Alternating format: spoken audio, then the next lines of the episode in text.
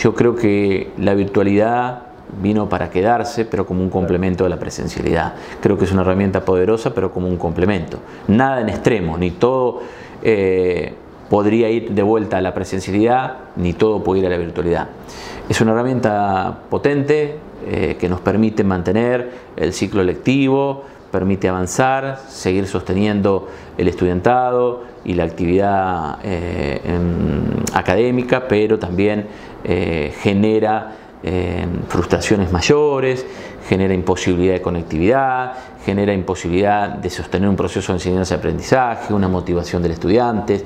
Y fundamentalmente aquellos que tuvieron en la presencialidad hoy eh, ya están en un ritmo de estudio y se adaptan eh, mayormente a estas herramientas, pero aquellos que transitaron esta herramienta por primera vez en la universidad, el desafío de la universidad ya es mayúsculo eh, en la presencialidad, imaginémonos desde la virtualidad, de donde la soledad, donde la posibilidad del encuentro con el estudiante, la posibilidad de encuentro con el docente, la posibilidad de compartir dudas, la posibilidad de compartir procesos, eh, genera otro tipo de cuestiones que hace que coayude al proceso de enseñanza-aprendizaje. Eso no hay duda.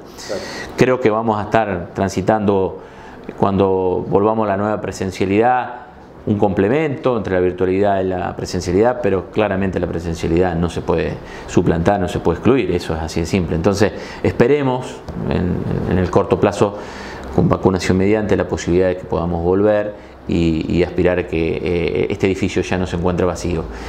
Por eso digo la paradoja de aquellos estudiantes que, por ejemplo, a partir del martes van a estar en una plataforma virtual perteneciendo al plantel de alumnos de la Facultad de Ingeniería de la Universidad de La Pampa sin haber siquiera pasado por enfrente de la facultad y conocer, aunque sea el edificio. Está faltando ese sentido de pertenencia por, por no conocer el edificio, por no estar sí, nos eh, sigue faltando ese, che, ¿entendiste qué, dijo? O explícame esto en, ese mano a mano de alumno con el profesor. Tal cual, tal cual. Que vivimos todos. Exactamente, exactamente. Ese, ese contexto de colaborativo en el aprendizaje, ¿no? Es decir, en, la actividad grupal que, que se tiene en el momento de un aula de taller, en la consulta. Nosotros, por ser una facultad relativamente pequeña y donde no nos conocemos eh, y donde nos vemos permanentemente, los funcionarios, las autoridades, los docentes, el personal no docente, esto hace que el alumno tenga la posibilidad de preguntar, de, consultar en el pasillo a un compañero o a un docente, ir a golpear la oficina y pedirle una explicación adicional, eh, sacarse una, duda más rápido.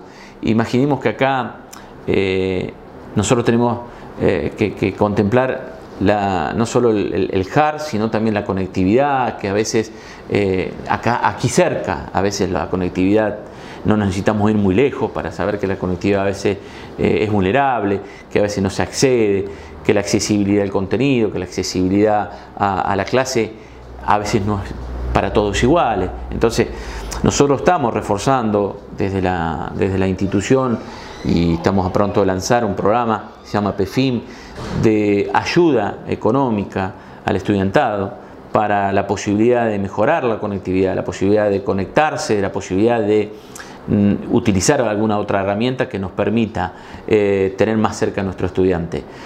Hay que hacer un esfuerzo económico en las instituciones y hay que hacer un esfuerzo de, de repensarse y de innovar a la hora de sostener este vínculo y este proceso de enseñanza-aprendizaje. Creo que hay muchas más variables que están jugando que no podemos soslayar, que tenemos que eh, atender. Y creo que nosotros vamos a lanzar un programa muy corto plazo, ayuda económica, por ejemplo, que estamos observando eh, la necesidad de material virtual que hay que escanear, que hay que eh, obtener. Y eso es todo costo adicional para el estudiante.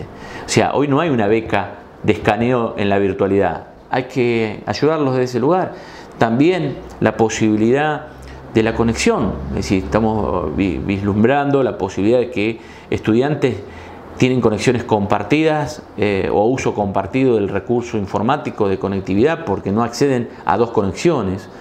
Eh, también, y es una necesidad que estamos, que estamos compartiendo con, el claustro estudiantil, la posibilidad de que cuando se rompe un equipamiento, creo que hablábamos con vos fuera de, de cámara, eh, lo que cuesta un equipamiento, lo que cuesta sostener, lo que cuesta comprar un repuesto para un, para un equipamiento.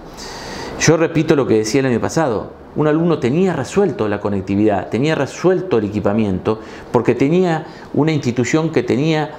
Eh, que era consciente que la conectividad era importante. Entonces el alumno se conectaba en el pasillo, se conectaba en el centro cómputo, se conectaba en el patio.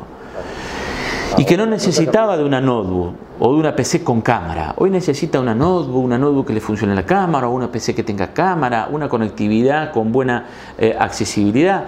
Todo eso lo damos por sentado cuando no hay que darlo por sentado. Eso es accesibilidad. Esto es como si un alumno no puede pagar la vivienda, si no puede pagar la alimentación o si no puede pagar el ómnibus que lo lleva desde la residencia hasta, la, hasta, hasta el aula. Digo, hay que repensarse en, este, en esta circunstancia, en la virtualidad. Yo creo que ahí es donde las instituciones tenemos que hacer un gran esfuerzo por pensar cosas que colaboren y ayuden a la accesibilidad educativa. Si no pensamos eso, el proceso por sí mismo se cae. Eh, y, ahí es donde uno tiene que eh, innovar y pensar cómo puede ayudar para que esto se logre.